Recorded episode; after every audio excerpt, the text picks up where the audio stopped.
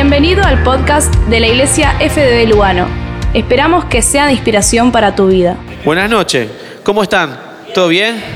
¿Están contentos de estar en la casa de Dios? ¿Están felices, están acá sentados de poder disfrutar de, de nuestra, de nuestra casa, ¿no? de la palabra, la alabanza?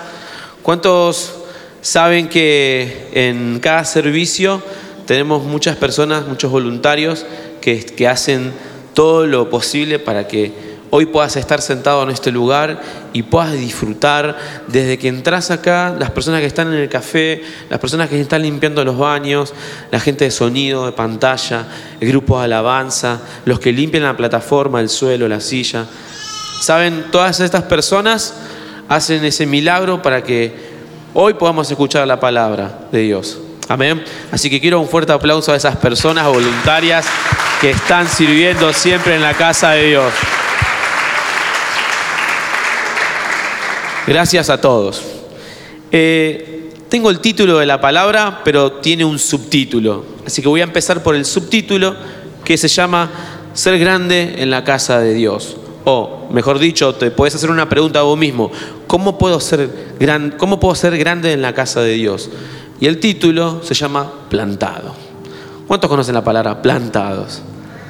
¿Saben lo que es ser plantado en un lugar? ¿Saben lo que es tener una planta, sacarla de un lugar, trasladarla, trasplantarla y ver el proceso de crecimiento? ¿Conocen eso, no? Estudiaron biología también, me imagino. Bueno, voy a arrancar con el Salmos 92, 12, 14.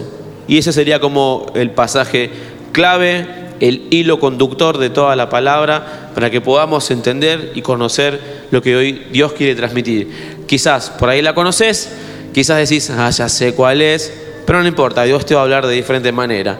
La he leído muchas veces, pero he comprendido que Dios te habla de muchas formas diferentes.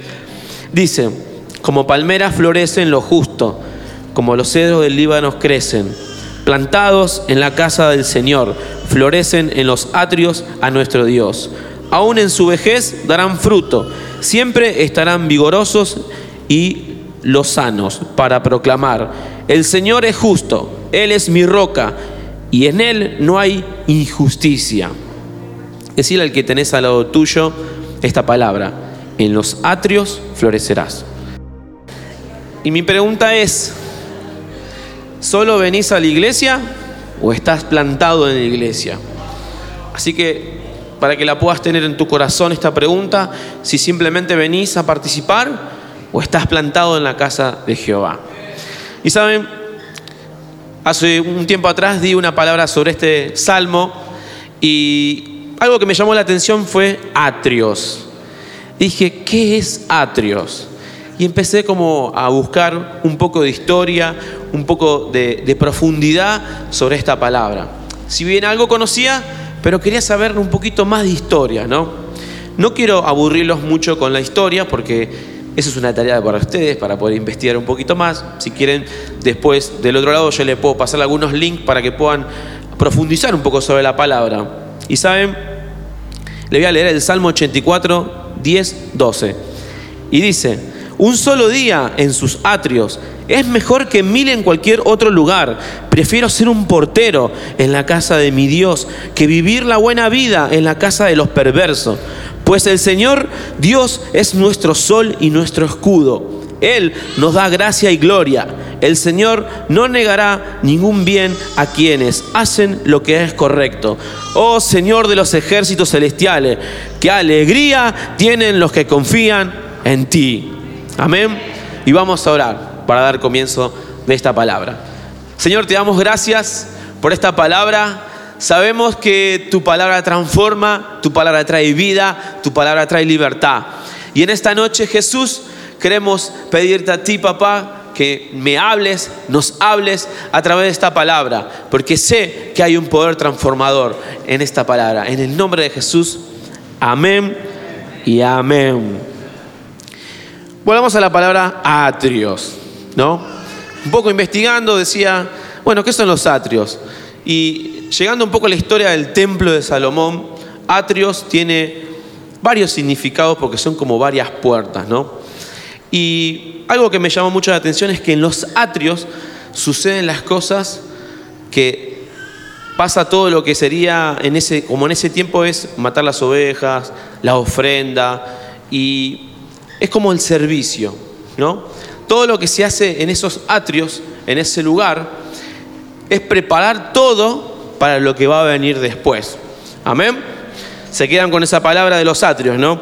Ahí trabajan los sacerdotes, los levitas, y son los que limpian el piso, son los que están abriendo la puerta, son los que son esas personas como que están de seguridad para que lo puedan ver de esa manera, o como nuestros voluntarios que están en la puerta de nuestra iglesia dándote la bienvenida. Así que cuando yo leía esta palabra decía, ok, el salmo comienza diciendo que voy a florecer en los atrios, que voy a crecer. O sea que los atrios es un lugar de servicio. O sea que cuando vos estás en la iglesia sirviendo, estás creciendo, estás floreciendo. Prácticamente sería de esta manera. No estoy creciendo por estar sentado, sino estoy creciendo porque estoy sirviendo en la casa del Señor. Amén. Y cuando buscaba un poco esto de los porteros. ¿Cuántos conocen los porteros de edificios? Que siempre están ahí, que te chusmean todo, que te dicen, no, ¿viste lo que pasó con esta persona? No lo digo por vos, Gretel, no, no lo estoy diciendo por él. Estas personas se están limpiando, ¿no? Uno baja al edificio y encuentra el edificio limpio y te está diciendo, buen día, señor. En mi caso, tengo un portero que todo el tiempo me decía, buen día, señor, buen día, señor. Y me encanta, ¿no? ¿A cuánto les encanta que eh, esté el portero y esté abriéndole la puerta, sonriéndole, diciéndole buen día, qué bueno que estás acá. Y leyendo un poquito esto de, de lo que son los porteros, las personas que están sirviendo dentro de la iglesia, ¿no? Son como esos porteros que están ahí en la puerta. Están cada vez que personas que, entran a nuestra iglesia están siendo recibidas con un abrazo, están siendo recibidos con choque los cinco, qué bueno que viniste, me encanta verte, un abrazo. Y eso quizás para nosotros puede ser algo normal, pero la persona que viene por primera vez no es algo normal. Es como decir, wow, me, me dio un abrazo, ni me conoce y me saluda. Y esas personas hacen que ese milagro sea posible en cada servicio que tenemos nosotros acá, ¿no? Así que me encanta saber que el salmita decía lo siguiente, que él prefería ser el portero, que él prefiere estar en la casa del Señor, él prefiere servir que estar fuera, que estar con los perversos, que estar con otras personas que no me van a llevar a nada. Dice, prefiero un día en la casa de Dios que mil fuera de ella. Prefiero servir en la casa de Dios. Y saben, cuando vos creces en la casa de Dios, no creces solamente por el simple hecho que alguien te diga, vení acá y simplemente acá. Creces no por la comodidad, creces porque vos estás sirviendo constantemente. Y cuando comencé en Fuente de Vida, yo hacía cosas porque, bueno, me gusta ayudar, pero sin darme cuenta estaba construyendo algo profundo en lo espiritual. Y que a través del servicio yo estaba creciendo, pero ante mis ojos era una simple persona que simplemente servía. Pero a veces no entendemos esto. ¿Por qué? ¿Por qué no entendemos? Porque nuestra cultura dice todo lo contrario. Si vos servís, sos un simple esclavo del otro. Nunca vas a crecer. Pero el reino de Dios es todo al revés. Cuanto más servís, más creces en los atrios de la casa del Señor. O sea que del momento que vos entras en esta puerta, sos voluntario, estás limpiando la silla, estás creciendo, estás floreciendo. Y me encanta saber que todo es al revés en la casa, en el reino de Dios. Todo es al revés. Cuando afuera te dicen que para crecer tenés que hundir a una persona o tenés que hacer lo que sea para obtener ese puesto, y en la casa de Dios te dice todo lo contrario. No, no, vos tenés que servir para seguir creciendo. Y una de las cosas que rescato de, de este Salmo 84 es, florecemos, o sea, crecemos, Dios nos favorece por las cosas correctas que hacemos, por hacer el bien. Siempre nos dicen que es mejor hacer el bien la palabra y que en todo momento lo podamos hacer. Y mientras esté a nuestro alcance, lo hagamos siempre. Número tres, Dios nos da alegría. O sea que Dios te da gozo cuando vos servís en la casa del Señor. Cuando yo empezaba a servir, yo no entendía esto de, de acomodar, levantar, limpiar, barrer. Lo hacía como lo hacía también en mi casa. A veces lo hacía menos en mi casa, sinceramente, cuando yo vivía con mis viejos. A veces lo hacía mucho más afuera que adentro. Pero saben, he aprendido con el transcurso de los poquitos años que tengo como cristiano que uno siempre empieza por la casa. ¿No? Amén. ¿Cuántos están de acuerdo que uno hay que empezar por la casa, ¿no? Sirviendo y demostrando que uno tiene que ser siempre ese servidor hacia la familia. Amén. Pero cuando vos estás en la casa de Dios, vos servís a las personas. Quizás le das un vaso de agua a alguien y decís, bueno, fue un simple vaso de agua, pero a través de ese gesto, esa actitud que vos tenés, vos estás creciendo. No te estás dando cuenta que estás sembrando en vos mismo. Por eso siempre es mejor estar un día en la casa de Dios que mil fuera. Podés tener un montón de eventos afuera, un montón de situaciones que vos puedas salir y disfrutar. Pero un día, dice, un día es mejor que mil fuera en la casa del Señor. Así que cuando vos floreces, no floreces porque simplemente estés sentado acá. Vos floreces porque entrás a hacer cosas para el reino de Dios y servir a las personas. Y una de las cosas que estuve mirando en National Geographic, me gusta mirar mucho eso, son eh, plantas, miro mucho de esas cosas. No sé si es por la edad que ya tengo, que ya quiero plantar mi árbol, quiero hacer mi, mi jardincito. Pero saben, leía un poco esto del Amazona, ¿no? Y dice que el Amazona da oxígeno al planeta, la tercera parte de lo que es el planeta oxígeno. Yo dije, wow, qué increíble, lo tenemos acá de este, de este lado nosotros encima. Y muchas veces, cuando miramos a un árbol, a veces lo miramos en base a si es alto, grande, fuerte, pero a veces la bondad de un árbol no se mide por lo que uno ve, sino por lo que da o sea, por los frutos. ¿Por qué? Porque el árbol te da materia prima, el árbol te da frutos y el árbol da oxígeno, da un montón de cosas más. Pero a veces nosotros confundimos esto, ¿no? Lo que yo veo es lo que creo que es, pero en realidad tenemos que ver qué está dando ese árbol. Y muchas veces somos nosotros acá, como estamos plantados. ¿Qué estamos dando? ¿Qué fruto estamos dando? Y no quiero entrar un poco en los frutos del Espíritu Santo, porque muchos ya lo conocen. Pero bueno, quiero entrar en este detalle, o sea, como árbol plantado en la casa de Dios, ¿qué estoy dando? ¿Qué estoy dando al servicio de las otras personas cuando entran? ¿Qué estoy haciendo acá? Simplemente vengo acá y después me trasplanto y me voy a otro lugar o me voy a otra iglesia. No, ¿qué estoy haciendo como árbol? Pensando un poco, ¿no? Y en nuestra sociedad y en nuestra cultura, medimos la grandeza en términos de posición y no medimos en términos de bendición. Es importante esto saber porque nosotros estamos en un montón de lugares y a veces vas a ser más importante dependiendo de la posición y el estatus social que tengas, económica, contactos. Pero acá es al revés, vuelvo a repetir, en el reino de Dios es al revés. Dice que tenemos que medir en posición, perdón, tenemos que medir en términos de qué posición tengo en la sociedad y no en cuánto estoy dando a la sociedad. ¿Qué quiere decir esto? Que muchas veces digo, prefiero que me den a poder dar yo a la sociedad. Y hoy quiero decirte que es mucho mejor dar a la sociedad. Vos tenés que bendecir a la sociedad, tenés que dar a la sociedad. Pero nos enseñan a nosotros que es mucho más fácil que, bueno, si yo tengo, bueno, esa es mi posición. Y hoy quiero darte una buena noticia, que es todo al revés. Y quiero leer Mateo 20:20 y vamos a ir desmenuzando un poquito esta palabra. ¿Saben? Jesús nos enseña en Mateo 20 acerca de lo que es el servicio. No había visto la placa.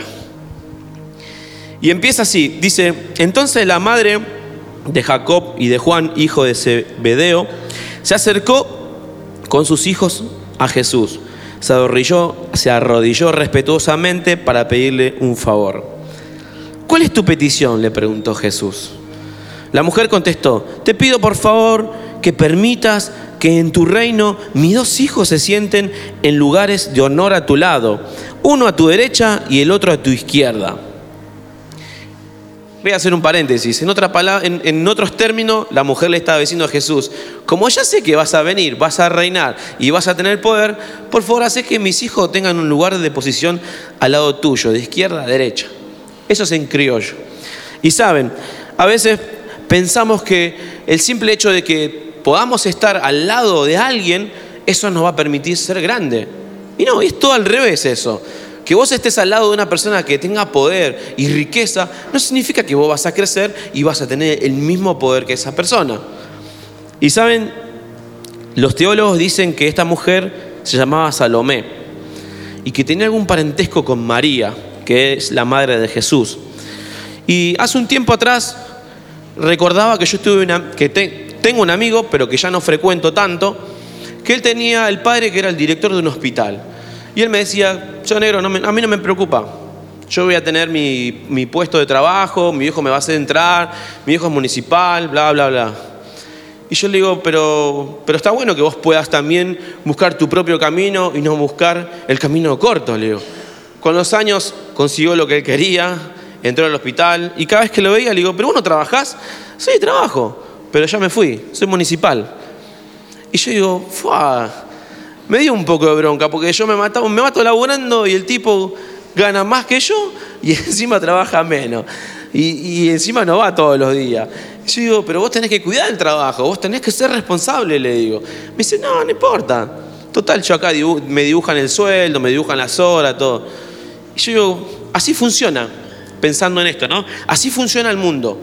Cuanto más corto sea, más ventajero sea, más vas a lograr, más vas a tener. Pero cuando nosotros leemos la palabra de Dios, es totalmente diferente. Y vos decís, Dios, realmente quiero seguir lo que vos estás diciendo. Estoy dispuesto a estar plantado en un lugar y servir a las personas como los hacía. Y realmente uno se replantea muchas cosas, ¿no? Pero hoy quiero decirte que siempre es bueno estar en la casa de Dios plantado y sirviendo a las demás personas, porque eso es lo que te hace ser grande. La grandeza no es lo que vos tenés, la grandeza es lo que vos haces por otro, lo que vos servís a las personas cuando vos te humillás, cuando vos sos esclavo de la otra persona. Y saben, quiero seguir leyendo un poquito en el versículo 22, que Jesús le, le responde, ¿no? Y le dice, no saben lo que piden. Así dice Jesús. ¿Acaso pueden beber de la copa amarga de sufrimiento que yo estoy a punto de beber?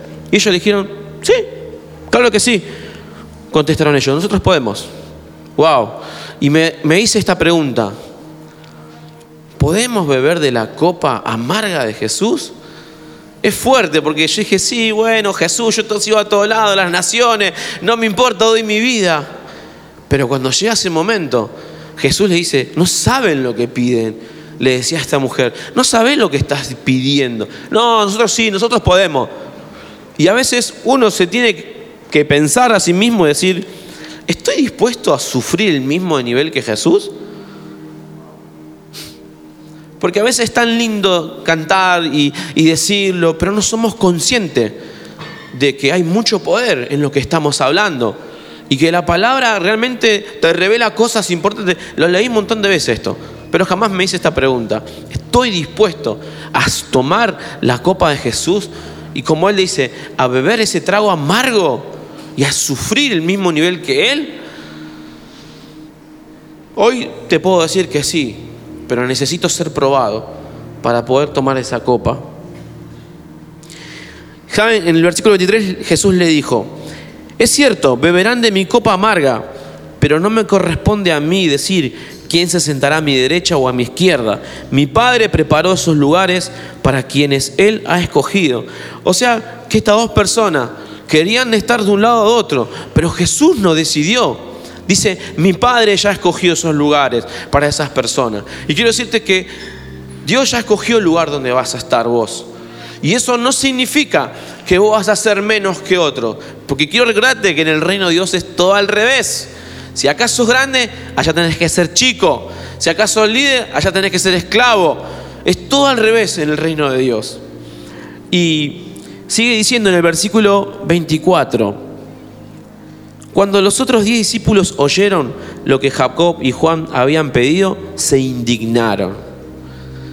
¿No serán que estas personas, estos diez discípulos, se indignaron porque pensaban lo mismo que la mujer? ¿Querían tener una posición? ¿Por qué? ¿Por qué se indignaron? ¿Se habrán enojado porque, ay, mira lo que está pidiendo a Jesús? ¿Cómo le van a dar esa posición? Si nosotros somos los más cercanos a Él. Hola, en la realidad pasa eso. Muchas veces nos indigna algo, pero tendríamos que preguntarnos, ¿por qué nos indigna algo? De reflexión se lo dejo. Así que Jesús los reunió a todos y les dijo, Ustedes saben que los gobernantes de este mundo tratan a su pueblo con prepotencia y los funcionarios hacen alarde de su autoridad frente a los súbditos. O sea que hay personas que tienen autoridad en la tierra, que se enseñorean y maltratan a las personas, porque no saben llevar esa autoridad como tiene que ser. No voy a entrar en un tema político ni nada de eso. No. Hay personas que tienen autoridad. ¿No, Julián? ¿Te está durmiendo, Julián? Pero dice, escucha esto, en el versículo 26. Pero entre ustedes será diferente, entre los discípulos. O sea que Jesús le está, le está diciendo, no sabés lo que pasa en la tierra, hay personas que tienen poder, pero hacen lo que sea, pero ustedes van a ser diferentes. Nosotros vamos a ser diferentes entre nosotros para marcar esa diferencia afuera. Amén. ¿Cuántos están de acuerdo? ¿Cuántos quieren marcar la diferencia? Pero primero lo tenemos que hacer acá, entre nosotros, para que otros no nos puedan ver y puedan ver esa diferencia. Amén. Porque si no, es muy fácil decirlo, es muy fácil hablarlo, pero cuando lo tenemos que hacer es el tema. Cuando tenemos que poner el cuerpito para poder ayudar, empujar, animar a otro. Amén. Y dice esto, el que quiera ser líder entre ustedes deberá ser sirviente. Y el que quiera ser primero entre ustedes deberá convertirse en esclavo. Pues ni, el, pues ni aún el Hijo del Hombre vino para que le sirva, sino para servir a otros y para dar una vida en rescate por mucho. O sea que Jesús no te reprende porque vos busques grandeza. ¿Por qué? Porque Dios ya puso grandeza en nosotros. Puso esa necesidad de buscar algo, de lograr algo, de tener esto. No está mal. Jesús lo que, lo que quiere enseñarnos en esta noche es, no está mal que busque la grandeza. Ahora el tema es cómo la estás buscando. Y Dios quiere enseñarnos eso. ¿Cómo buscamos esa grandeza? Porque a veces buscamos la grandeza lastimando a una persona. Buscamos una grandeza por obtener cualquier cosa al precio que sea. No, Jesús dice, no es así. Dios nos quiere enseñar en esta noche de cómo buscar esa grandeza que ya hay en nosotros, porque es la naturaleza que ya puso en nosotros. Saben que... Voy a tomar un poquito de agua porque me estoy muriendo de sed. No, no sé si tengo mucho calor, pero bueno, a veces hay personas que quieren sobresalir en un montón de cosas, pero en el reino de Dios, el que sobresale, sobra y se va. ¿Qué quiero decir con esto? Que en la tierra mucha gente quiere sobresalir en cualquier cosa, que no está mal, pero quiero remarcar esto, porque creo que es importante. Dios quiere enseñarnos esta noche esto, de cómo vamos a buscar esa grandeza. No lastimando a las personas, no pisoteando a otros para poder lograrlo. No, tenemos que servir a Dios, servir a las personas, y eso es lo que nos va a dar esa grandeza interna que Dios puso en nosotros. Grandeza es servir a los demás y ser esclavo. Grandeza verdadera es obediencia y cercanía a Jesús. O sea que para yo tener una grandeza necesito estar obediente con Dios todo el tiempo y tengo que estar buscándolo a Dios. Porque la obediencia que voy a tener con Dios es lo mismo que cuando me vengan a decir algo a mí en un trabajo, yo voy a ser obediente. No voy a hacer lo que a mí se me canta, o lo que yo pienso, o la ideología que yo tengo, sino simplemente estoy entendiendo que obedeciendo a Dios, Dios me va a bendecir. Que teniendo una cercanía con Dios, voy a conocer más lo que Dios quiere decir en este tiempo. Tomar de, esta copa es estar obedeciendo, sirviendo y sufriendo también. Porque muchas veces los cristianos sufrimos, pasamos por momentos difíciles. ¿Cuántos de los que están acá han pasado situaciones difíciles? ¿Cuántos aún están pasando situaciones en este momento difícil? Y aún así, uno tiene que seguir. Porque cuando uno elige este camino y uno quiere tomar esta copa, la que beben con Jesús, automáticamente vos estás diciendo, ok, yo voy a pagar este precio también. Y muy pocos quieren pagar el precio. Muchos quieren estar ahí arriba, pero nadie quiere pagar el precio. Y algo que yo leí hace un tiempo atrás de la iglesia de Hilson de Barcelona, en una entrevista que hicieron, le, le hizo una persona al pastor de ahí y le dijo, ¿por qué tenés dos personas en la alabanza sabiendo que hay un montón de personas? Y él le dijo, es fácil, primero necesito saber si ellos tienen corazón de servicio. Y los pusieron, en diferentes servicios, siendo que eran personas de la alabanza. Y entonces eh, en esa pregunta yo dije, qué bueno, qué bueno saber que hay iglesias que buscan ¿no? ese corazón de servicio, porque Dios busca ese corazón de servicio. Y muchas veces pasa que en las iglesias generales, en esta no pasa, pues está buena, eh, pasan que muchas veces las personas hacen, están en una posición, pero no tienen como ese corazón de servir a las personas. Lo hacen por hacer nada más. Y realmente Dios busca ese corazón. Y en nuestra iglesia hay muchos corazones que sirven. Y eso me encanta. Así que si viniste por primera vez y no nos conoces y te querés sumar a lo que es el grupo de voluntarios para poder servir, sumate. Sumate porque vas a crecer. Acá no crecemos individual, crecemos en general, toda la misma par. Y eso es lo que me gusta de esta iglesia. Eso es lo que me encanta de mi iglesia, es saber que yo estoy sirviendo y estoy creciendo. Pero a la vez me encanta ver que a mi hermano o mi hermana le va bien y está creciendo. Y eso es tener un corazón de servicio, alegrarse por las otras personas. No solamente ser egoísta y decir yo, yo, yo esto, yo lo otro. ¿Dónde está mi lugar? ¿Dónde está mi asiento? ¿Dónde está mi posición? No, hermano, te doy mi posición, te doy mi lugar. No, anda vos, sé primero. Esa es nuestra cultura de levantar a otros, de servir a las personas. Y saben, Gabriel siempre nos enseña esto, que es mejor siempre levantar a otras personas. Y eso es algo que es una esencia nuestra que tenemos, de ADN, de nuestra iglesia. Me gusta esa musiquita. ¿eh? Quiero ir diciéndote esta frase. Jesús se fue a la cruz para ser un mesero. O sea que si vos querés seguir a Jesús, vos tenés que ser un mesero. ¿Cuántos saben lo que es un mesero? El que sirve a las personas. O sea que vos tenés que tener esa actitud, el corazón, de decir, yo quiero servir a las personas. No solamente acá, en tu casa sé lo primero. Si tenés una familia, con tus hijos. Si tenés un esposo, a tu esposo. Si tenés una esposa, a tu esposa. Saben que una de las cosas que aprendí en la iglesia de San Alberto, cuando empecé todos los sábados durante un año a una escuelita de niños, fui porque quise experimentar, saber lo que, lo que ellos estaban haciendo. Y fui con mi mochilita, un año de iglesia, un año y medio de iglesia, con todo el bagaje de uno, ¿no? Y, saben, cuando llegué allá, dije, ah, yo esto lo puedo hacer también. Yo estaba sirviendo, pero ya quería una posición. Y empecé, ah, pero yo, yo lo puedo hacer esto. Yo ya puedo estar con los niños como profesor. Yo ya puedo estar acá dando la palabra. Y les quiero dejar esto. Es mucho más fácil enseñarle a alguien a predicar que enseñarle a servir. Saben que Dios me enseñó en ese momento a servir a las personas. Acá no se trata de vos, no se trata de tu experiencia, no se trata de un cargo, se trata de servir a las personas. Y ese tiempo a mí, a mi corazón, sirvió para destruir todo lo que venía y hacerlo de cero, empezar de cero. Empezar a escuchar a un adolescente que me decía, pon el foquito acá, ¿puedes hacer esto? Y lo hacía. Pero tuve que trabajar eso profundo en mi corazón. No era algo fácil.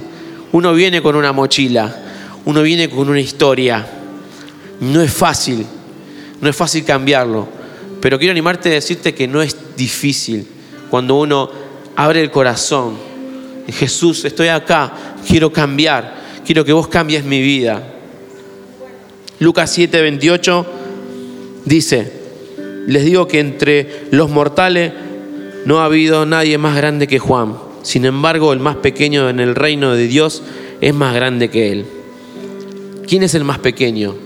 ¿Quién es el más insignificante? El pobre, el débil, el que es esclavo de lo demás, el que sirve, es el que está limpiando los baños. Es fuerte. Yo cuando lo leí dije, qué bueno es lo que dijo Jesús. Pero dice que aún el más pequeño, ese es el más grande que, que Juan. Wow, increíble. Yo quiero que te lleves en esta noche de que revises tu corazón y digas, ¿estoy sirviendo a mi familia? ¿Estoy sirviendo en mi hogar?